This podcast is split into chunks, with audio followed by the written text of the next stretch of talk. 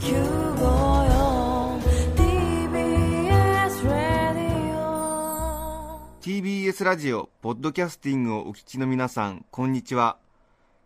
安住紳一郎の日曜天国アシスタントディレクターの中山一輝です。日天のポッドキャスティング今日は107回目です。日曜朝10時からの本放送と合わせてぜひお楽しみください。それでは8月2日放送分安住紳一郎の日曜天国番組開始から10時31分までの放送をお聞きください。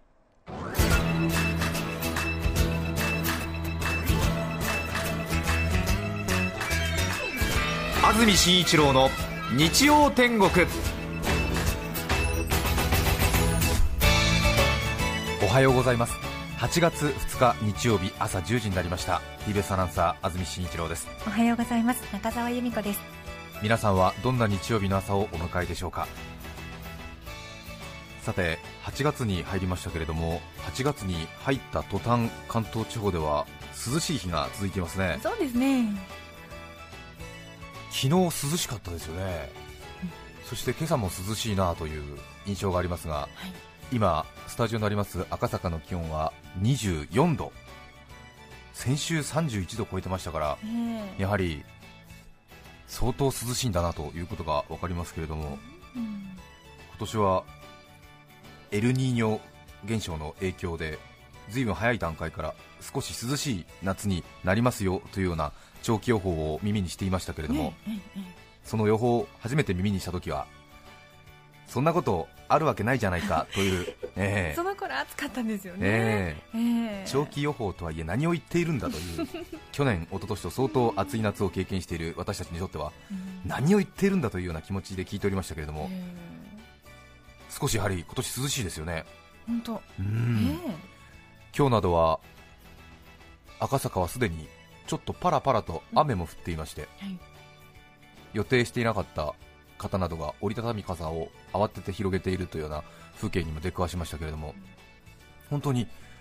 涼しいですよ本ね当そうですね。はあ。体は楽なようなでもちょっと風邪ひきそうなような。うん、はい。そうですよね、ええ。ちょっと海水浴とかに向かわれている方には物足りないのかなと思いますけれども、ね。知ったこっちゃありませんよね、え え。こっちはコンクリートの中で働いておりますから、えー涼しい分には全く問題ありませんが、ただ農家の方はちょっと日照不足で作物などが悲鳴を上げているという情報もね、ありますね。それからこれだけ涼しいとコンビニエンスストアなどの冷房がやたら体に響くようになりますね。あそうですよね。昨日なども少しちょっとコンビニエンスストアに入りますと外も涼しい、で中も強烈に涼しい、外が暑い日は大変助かったような思いになる時もあるんですが、何かちょっと危ないような感じになりまして、慌てて店を出てくるという。そうですね 危ないような感じ。わかります。電車などでも弱冷房車というのがありますから コンビニエンスストアなどでも若干うちの店は冷房を弱めにしています。弱冷房店などというのが出てきてもいいんじゃないかなというふうなことを考えながらのんきな感じでお買い物しております。さて今日8月2日の天気ですが天気は下り坂だそうです。午後からは各地で雨の予報です西から雨が現在も降り出しているようでこの後雨雲は東へ東へと広がっていく見込みです。北部や山沿いでは一時的に雷を伴って激しく雨が降るところもありそうです。最高気温は昨日と大体同じで28度前後の見込みだということです。さて新聞をお取りになっているという方は多いと思いますけれども今朝の8月2日今朝ですね日曜日の朝日新聞の朝刊をご覧になった方はいらっしゃいますでしょうか？まだまだこれから多分新聞を広げるというような方も多いかと思いますが朝日新聞をお取りの方は大至急手にお取りいただきたいと思いますが 朝日新聞を開きまして23面ですね。23面にはがき通信あるいはテレビラジオ解説欄がありましてえーそこの左端の上から2段目のところですね。はがき通信。安住紳一郎の日曜天国がべた褒めされておりますぜひお手に取ってご覧いただきたいと思います。心なしかやはりねテレビなどの番組の解説に比べると記事は小さいんですけれども12345678910 10行11行にわたって、えー手前どもの番組がべた褒めされております。ぜひご覧いただいて切り取って、えー家に飾っていただきたいと思います。嬉しいですね。ありがとうございます、埼玉県のえー女性の方からの投稿ということですけれども、えー大変、えーこちらといたしましては嬉しいやら気恥ずかしいやらの文面が踊っておりますけれどもありがとうございます。ただし、えー後半はゲストの方が面白かったという話になってますね、えーなので、えー私が褒められてるのは、えー、と1232行半ですね、えー。そうなんですよ。はい。ありがとうございます本当に大人になって正直な気持ちを言うのはとても恥ずかしいことですけれども、まあこういうものをね、あのいろんな人に、この間の新聞になんかあなたのことが書いてあったよっていうようなことをスタッフやあるいは知人などからこう教えてもらったりするんですが、まあ、その時は一応社会人の常識としてえ極力平成を装っているんですけれども、あ ーあー、あ分かった、ありがとうみたいな感じであのその情報は受け取るんですけれども、心の中ではもう大至急 B ダッシュで駆け寄って新聞を開いて 内容確認の上フレンチカンカンを心の中で踊っているという。両手に日の丸フレンチカンカンですね、えー、ほらっつって褒められてるじゃないか。めちゃめちゃ褒められてるじゃないか。人間褒められないと生きてはいけない動物だとは言われますが私はことさらえーその遺伝子が強いみたいでいいですね。いつもクールにしますよねそういえばそういう時。そうですね。あ怒ってんのかなぐらいの。いえいえいえいえいえ。もう心の中では両手に日の丸フレンチカンカンですから。もう軍艦マーチ鳴り響いてますよ。ザンザンザンザンザンザン褒められました。すごいですよね。ずーっと眺めますし、ずっと眺めます。ええ。家に持って帰って声を出して朗読してみたりします、でもやっぱりね皆さん褒められるとね嬉しいですよね。そうですよね。あの文化放送で今ラジオやってます大竹誠さんと大竹さんの話も随分多いんですが、大竹誠さんも1ヶ月ぐらい前ですかね、週刊文春のどなたかのコラムですごいんですよ。2ページぐらいにわたって褒められてたんですよ。それで私大竹さんと携帯電話のメールのやり取りをするものですからどんな人間関係なんだって感じもありますがあの週刊文春ですごい褒められてましたよ。ご覧になりましたか？あのご覧になると多分嬉しいと思いますからぜひっていうようなメールを送ったらですね、当然見たよ。しかももう5冊も買っちゃったよっていう メールがありまして。ええ。ええうん。そうですか。え可愛らしいですそうですね。私もこういうのは切り抜いて、えー仕事のノートなどに貼っております、ええまあ打足になりますけれども、えー。読売新聞をお取りの方ですかね古新聞ちょっと漁っていただきたいんですけれども4ヶ月前の2009年の4月2日ですね。ないな。ないかな？4ヶ月前の読売新聞は、えー2009年4月2日付の読売新聞の朝刊ですね。23面、はい。えー私これあの取ってカバンの中に入ってるものですからお守り代わりに、えーすぐわかるんですが、えー今から4ヶ月前の読売新聞の23面でも、えー褒められております読売新聞お取りの方で少し古新聞をたくさん積んでるよという方はちょっとですねご覧いただきたいなと思いますが多分見てる人はいないんだろうなと思いながら話してますが、えーこちらでは123456789と1112 12行褒められてますね。あー。えーありがとうございます、えーしかもこっちは12行分の12行私。全ええ部全部全部私。中澤さんのことは1行も書いてないいいですよ最近あの番組にたくさんお便りいただくんですけどももう中澤さんが素晴らしいっていうお便りが大変多くて私は大人なのであの全くどんな表情も顔には出しておりませんけれどもそうなんだっていう感じで聞いておりますので、えーちょっとこういう時もねないとはいけないなと思いますけれども。何を言ってるんですかやめてくださいよもう本当に。言うまでもない。いえいえ違うんですよ。本当に最近みんなにそういうふうに言われて、まあ、改めて私もそういうふうに感じるんですけれども、えーそうなんですよ、はい。さあお気づきかと思いますけれども、えー朝日新聞読売新聞と今年褒められましたね、はい。ということはどういうことかと言いますと、うん。当然超うまい読みとよく言われるがごとく、えーあとは毎日新聞だなという感じはありますよね。ね。えーしかも冷静に考えると毎日新聞はさばいて日天のコーナーのスポンサーじゃないかみたいな、えーどうしたことかというところはありますけれども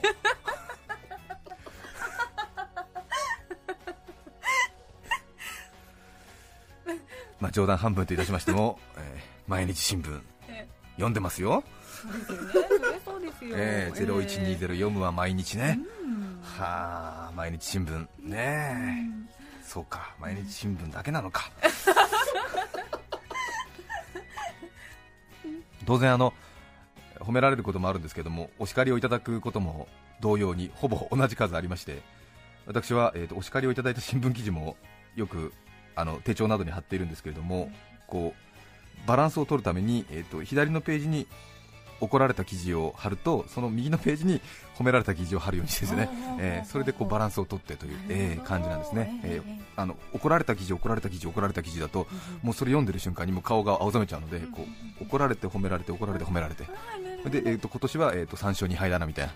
えー感じを楽しんでますけどもね、えーはい、いや本当にねあの周りの方人間やっぱり褒められると嬉しいし、ねいい気分がしますから、ぜひあのお仕事先などの人間関係では極力周りの方をね褒めて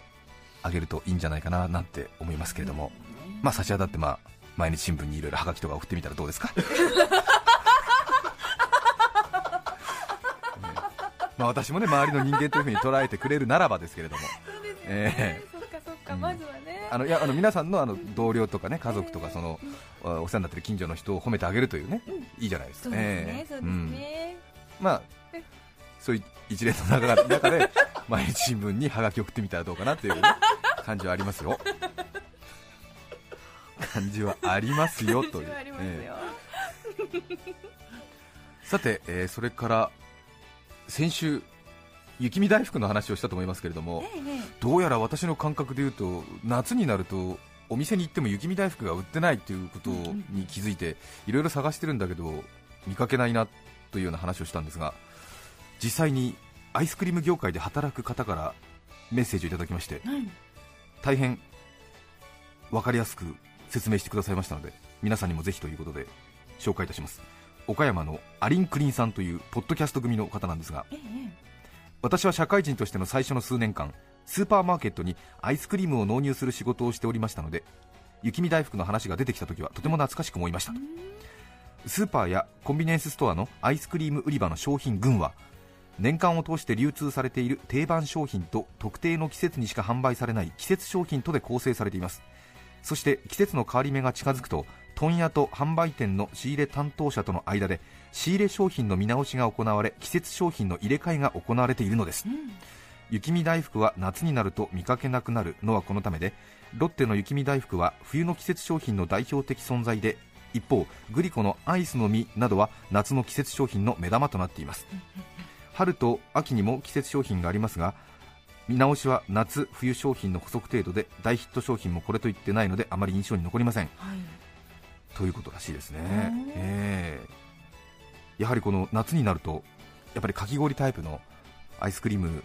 ていうかまあ評価っていうかそうね。ええ確かに見かけるようになりますもんね,、雪見大福は冬の訪れを告げる商品でしかも雪見大福はあくまでアイスの需要が少なくなる冬に向けて開発された商品でもありはあ。冬の季節商品というのがいまだに、えー認識が強いということだそうですね。へえ知りませんでしたけれども、ええ。そうかそうかなんと話にねええアイスクリーム売り場覗いてますけども、やはり問屋さんとかメーカーの方とか、ええ。お店の方のね仕入れの工夫があるんだなというふうに思いますね、それから、えー、とロッテのお客様相談室に電話をしてその問い合わせ結果を送ってくださった方もいられまして、ありがとうございます、えー、我孫子市の綾子さんですけれども、ええ。えーロッテのお客様相談室によりますと全くないというわけではないのですがこの時期はほとんど出回っておりませんただし箱入りのタイプミニ雪見大福と雪見大福プチ3色は販売しております。あ秋冬の商品は8月下旬頃からまた店頭に並ぶと思いますのでしばらくお待ちくださいませとのことでした。うあん。へえね。うん。箱入りね、あ、うん。そういえばあるようなありますよね。お得用タイイプのミニサイズのようなものは今も売っているということみたいですね。ええ。本当にこの綾子さんじゃないですが雪見大福のお餅の部分が特に好きなのでお餅をもっと分厚くしてほしいなと思うのですがそれは言いませんでした。あ 私もそれ思ったことありますね、ええ私もそれも思ったことありますけども、ええええ。あ冬のね季節商品だということで見かけなくなるのは当然ということですけどもね、ええ。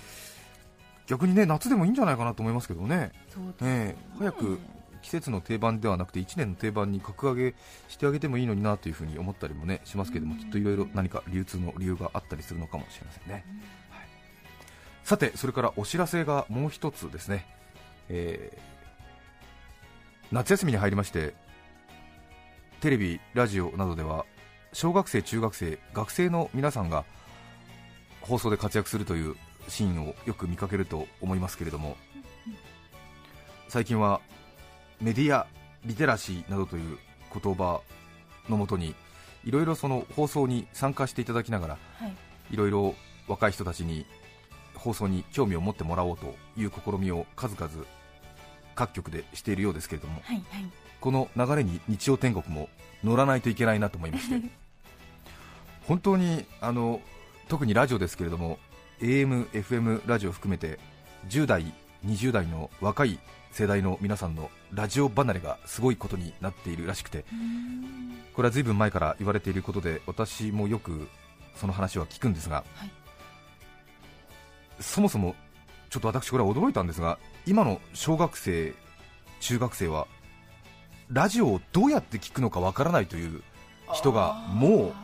結構いらっしゃるといういるという、ええ。ラジオをどうやって聞くのかがわからないという、ええ。あその私たちがインターネットで動画を見るやり方がわからないというような感覚と同様にええ携帯電話でうまく絵文字が送れないというそういう感覚と同じでラジオをどうやって聞いたらいいのかラジオを聞く方法がわからないというニューエイジが増えてきているという。そうなんですか。うん。ちょっと私たちは小さい時からラジオに親しんでいたのでええ。全くその感覚がわからないんだけれども、ね。ええ。まず家にラジオがない。そして周りの人が聞かない。まして最近はカーステレオにもラジオがついていない場合が多いので。そうなんですか？そうなんですよ。あのカーナビゲーションとか、ええ。こういろいろなあ器具をつけますとはい。どうしても邪魔になったりとかあるいはこうなんか電波が干渉し合うんで、逆にそのラジオを積まない方があ。非常に他の電気製品の扱いが良くなるということでは。あのカーステレオにもラジオがついてないというタイプもあるんですよね、まあ、皆さんもねお分かりだと思いますが電気屋さんに行ってもラジオ売り場などは非常に小さくなっておりましてもう端の端にあったりしますよね、えー私この間有楽町の量販店に行きましたら、ええ。万歩計コーナーに売っててびっくりしましたけどね。え ウォーキングのお供にってことそうですね。多分ウォーキンググのお供にというような、あとはまあ防災コーナーとかにあったりしますけれどもね防災コーナーと、えあそうなんですね。ー実際にあのどうやってラジオを聞いたらいいか分かんないっえていう女の子に私も会ったことありますがえ、はい。まあ、女の子といっても飲み屋のお姉ちゃんなんですけれども ちょっと年代が上の方に上がるお、ね、女の子ですけれどえも、ええでえラジオってどうやって聞くのって本当に聞かれてびっくりしたんですえけども、えそれであラジオっていうのはこうラジオっていうものを買ってきて まああるいは家にあるラジオっていうものを持ってきて、えええー。それで聞きたい曲のうん。チャンネルにダイヤルを合わすんだと、はい。まあ、こういうボタン式なのか 横についてる回すつまみなのかわからないけれど、それで、えー TBS だったら 954NHK だったら594文化だったら1134日本放送だったら1242だと説明すると 説明したと。するとその女の子はウケるんですけど。超ウケるんですけど。とおっしゃいましたえなんで超ウケるの？って聞いたらえなんで覚えられるの？その中途半端な数字をっていう。あまあそうでですもよね。確かに聞かない人だし私たちもまあパッと言われた時にいくつかっていうのは分からないけど、まあ、大体こう合わせてってこう聞きいいところで止めたりしてでまあね慣れてくるとなんとなくうろ覚えからちょっと確信に変わったりするようなところあるかもしれないけれど、まあ、でも初めて聞くと要するにテレビなんかは4、6、8、10、12とか1、2とか3とかなってるわけだから、まあ、それはわかるけれども要するに彼女たちはドンピシャでやらなきゃいけないと思うのかもしれなくて、えーえな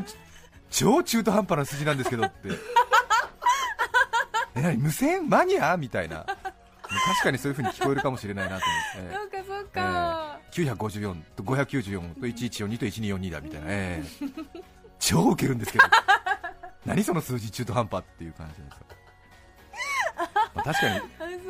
聞くのはね難しいかもしれないなという、ねえ。うん。そうなんですね。聞き始めるとまた954ってこういう耳にあのしたりして、うん。あの覚えるんですけどね、うん。そうじゃないと本当にちんぷんかんぷんかそうですね。もしれませんね。でもまあ私も放送局に就職したんで、うん。きちんと覚えてるのかもしれなくて多分10代の頃とか聞こうと思った時は、まあ、なんとなくこうダイヤル合わせててこう聞こえのいいところに止めてうん。でここがあそうなんだ HBC ラジオなんだとか STB ラジオなんだっていう感じかもしれないですけどね。ね、えはいえ。まあこれまで 放送局がいかにこう荒い商売をしてきたかそのツケが今ね回ってきてるんだと私は個人的には感じていますけれども。これまでがちょっとやっぱり商売がね、横柄だよね確かに、うん、そうでしょうか、うん。えだと思いますよ。だえって今私自身もラジオの聞き方がわからない小学生が増えているっていう、ええ。あの言い方をすると多分小学生の皆さんは多分反発すると思いますよねきっとね。え何？みたいな。そのラジオの聞き方が分かってて当然みたいなその話のスタートの仕方何みたいな。あそうか、そういうことだと思いますよね、ええ。だって教えてくれないし別にその聞き方をねうんうん、なんか外でティッシュ配って教えてくれたわけじゃないじゃんみたいなので。なんでなんで生まれれながらにしてラジオの聞き方分かってなくちゃいけないんですか？みたいな。なんでそんな中途半端な数字覚えなくちゃいけないんですか？みたいな、そうね。うん。ですよね、はいはい。まあ、そんな状況を受けまして、はい。話戻りますけれども、はい。最近放送局ではそのメディアリテラシー、ええ。私もよく意味分かってないで使ってるんですけども、ええ。ね読み書き能力とか言いますね、そういう言葉のもとにこう小学生にスタジオに見学しに来てもらったりあるいはこう一緒に作業に参加してもらったりしてうんうん放送に興味を持ってもらおうと躍起になっているというう んことがあるわけですけれども、はい。ことにまあ夏休みを迎えた今各局では盛んに行われているということで。そこで、えー繰り返しになりますが手前どもの番組でも若い世代の皆さんに新しい世界を知ってもらいたい。はい。ちょうどこの後10時40分過ぎから「さばいて日展」というコーナーがあるんですけれども、はい。いつも富山さんが担当しているコーナーですがはい。そのコーナーを学生の皆さんに富山さんの代わりにそのコーナーをやってもらいたい、わあまあ、ある意味富山も学生気分というような話はよく聞きますが いやいやいや。慢性ピーターパン症候群ですが。いやいやいやいやまあ、肩肘張らずにぜひやっていただきたいなというようなところがありますうん小学生、中学生、高校生、高専生、専門学校、専修学校、大学生、大学院生の皆さん、夏休みの自由研究代わりにぜひ参加していただきたいなというふうに思っております。東京大学と一橋大学在学の方はご遠慮いただきたいと思います。えーこちらが萎縮します。萎縮じゃないな、こちらが卑屈になります。大学はダメなんですか？え東京大学、一橋大学、筑波大学はやめてください。大学も、はい。ああそうですか。あとなんか、日本大学放送学科みたいなのやめてください。そうですか。はい。あちょっとね。それからあの中学生、高校生で私は NHK のアナウンスコンクールで入賞したことがありますみたいなのも嫌です。あ 嫌ですじゃあ本当にこれまでちょっと縁遠かった感じの方そうですね。がいいんですか？えー学生と名前の付く方は社会人学生でも構いませんのでぜひご応募いただきたいと思います。少子化で子供の数が減っていますので、はい。将来のラジオマン、ラジオウーマンをエリート教育します。あさばいて日天のコーナーはお聞きの方はお分かりかと思いますが、1週間の出来事の中から自分の気になったニュースを自分の視点で掘り下げて、そして、えー関東の皆さんに伝えるという、そういうコーナーですけれども、えはい。スタッフが可能な限りお手伝いいたします、放送のある日曜日の午前中それから準備に2日くらいかかりますかね、えーさらにはえー化粧をまだしていない富山さんの素顔が見られるという 夏休み恒例の肝試し付きでもございますとんでがもないです。可愛いです。あそうですか。いつも買わないし。あじゃあエリちゃんもあの一緒に。そうなんですよ。富山えりさんが、ええ。えー顧問になりますので。まあはい。はい。それでえー心強いですね。心強いですね、えーさらにはその富山さん自身の成長も願うみたいなことはありますよね。するってーとちょいとでおなじみの向島生まれの富山エリアナウンサーがご指導くださるそうですね夏休み中ということなので8月いっぱいくらいまでを考えておりますが詳しい放送日時などは全く決めていませんのではい。まずやりたいなというような感じのある方、次戦多戦と言いませんので、ぜひ番組宛てにメールでも、ファックスでも、はがきでも、電話でも結構ですので、ご連絡いただきたいと思います。はい。学校が厳しいとかいうこともあるかもしれないしそういう放送などに出てはいけないというような制約のある学校も最近多いですし、ええあるいはまた多感な時期なので本名を出したくないというような、うん。えーリクエストにもお答えいたします。ね。え加盟でも構いませんので、まあはい。ええええこれはちょっと私のね、はい。えー私が実際中学生の時本名を晒してやっぱりちょっと放送での恥ずかしいもの。確かにそうですよね、ええ、おしゃれな名前でお呼びしたりしますんで、さばいて青春、日天エリート塾、まあ、もう私あの気分乗ってますから、もう、これはそのラジオの間口を広げる、はい、社会科見学に毛の生えたようなやわな企画にするつもりはございません。ほう。もう10年後20年後のラジオ界を背負って立つような人材になってもらいたい。この短い期間ですけれども。熱烈なモチベーションを注入します。あああそうかと、えー私は AM ラジオ局で働きたいというような、へええー。そういう青少年を大量生産します。えそしてその中から当然立派なスターディレクターとかエースプロデューサーになった暁には、俺を使ってもらう、壮大なええ計画ですね。壮大な計画ですね、え AM ラジオの未来と私、安住紳一郎の保身をかけた人なんてます、来たれはコードよろしく私の将来という、なるほど。え種をまくんですね。えこれ大事ですよ、うんうんうんうん。いやでもやっぱり夏休みの期間、まあ言い方ちょっと横柄かもしれませんが、本物の放送現場に来て、本物のディレクターと、まあ、本物の人あの仕事をしている人たちに混ざって実際に、まあ、短い3日間、4日間かもしれませんが一緒に仕事をしてもらってはい。そして成果が出たら必ず彼らのモチベーションたるや10年、20年続くような強烈なモチベーションになると思いますので。そしてそのままもう、まあ、別に日本放送でも文化放送でも、ええ。ええ構いません。ただし JWAVE だけには行ってほしくないっていう気持ちはありますが、ええなんとなくね、ええ。せっかく TBS ラジオで育てたのになんで JWAVE に行くんだよみたいな。ええ。ちょっとモチベーションの注入の仕方間違ったなと思って、ええ。やっぱりもうちょっとおしゃれして接すればよかったなと思って、うん。否定されちゃって。やっぱり M ラジオダセえななんつって、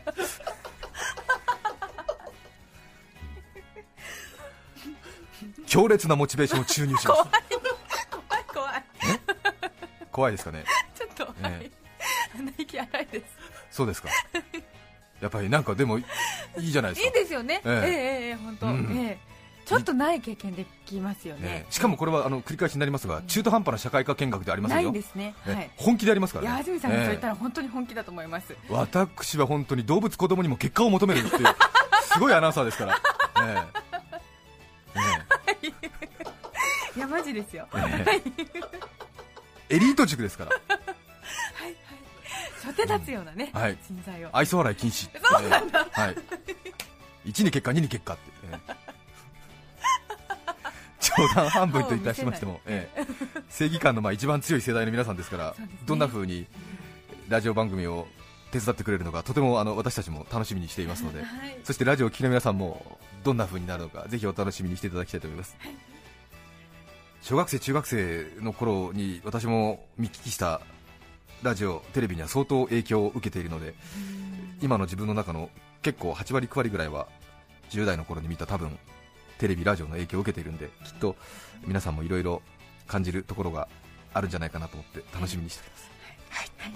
特に日時決めてませんので、思いついた方からバラバラとお便りいただきたいと思います。はい。長くなりました。今日のメッセージテーマはこちらです。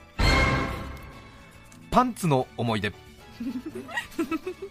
まあこれだけエリート塾だ10年後20年後のスターディレクターを養成する散々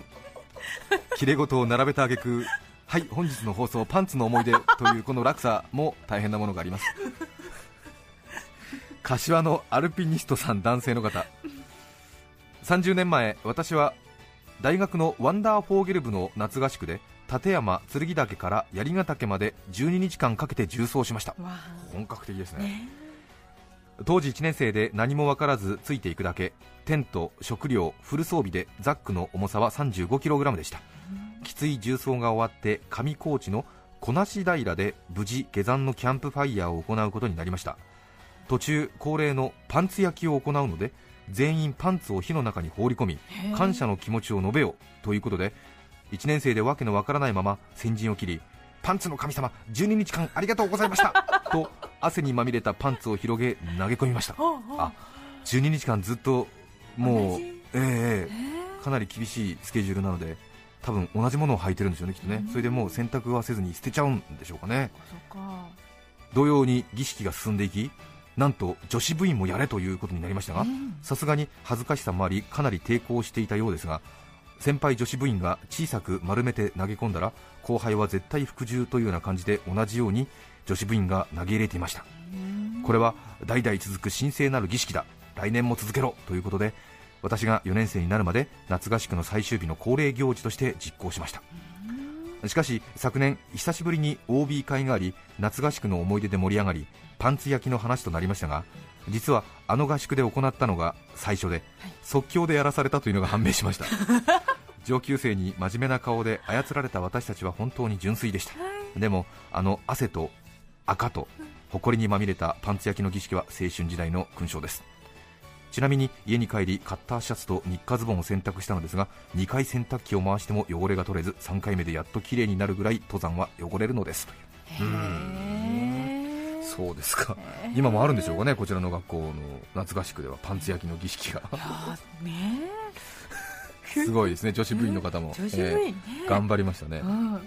今日は8月2日でパンツの日だそうです。パンツの思い出皆さんからのメッセージお待ちしています。はい。e メールのアドレスはすべて小文字の日天アットマーク tbs.co.jp nichiten アットマーク tbs.co.jp です。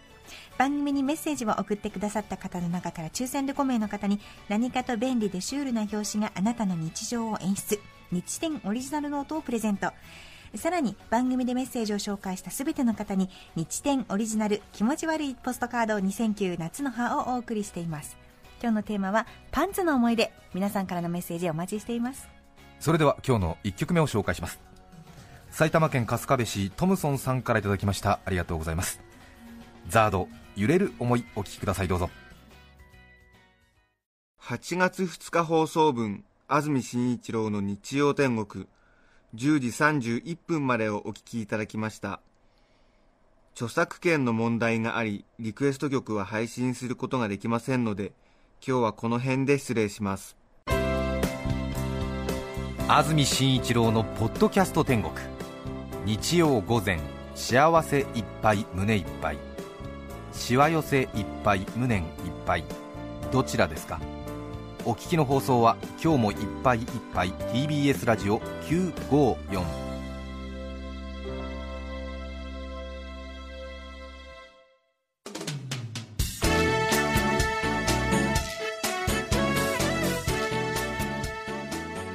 さて来週8月9日の安住紳一郎の日曜天国。メッセージテーマは「どうでもいい私の秘密」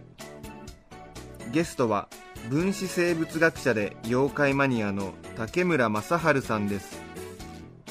それでは来週も日曜朝10時 TBS ラジオ954でお会いしましょう。さようなら。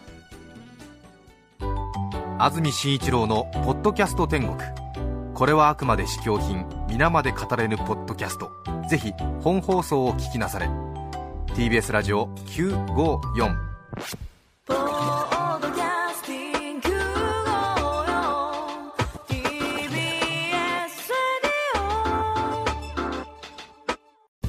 毎週月曜から木曜朝8時30分からお送りしている「パンサー向井のフラット」毎日を彩るパートナーの皆さんはこちら。月曜パートナーの滝沢カレンです。火曜パートナーのココリコ田中直樹です。水曜パートナーの三田寛子です。そして木曜日は？横澤夏子です。ヤーレンズのデイ淳之介です。奈良原正樹です。横澤夏子ちゃんとヤーレンズが各週で登場。今日も一日頑張ろうのきっかけは「パンサー向井のフラット」で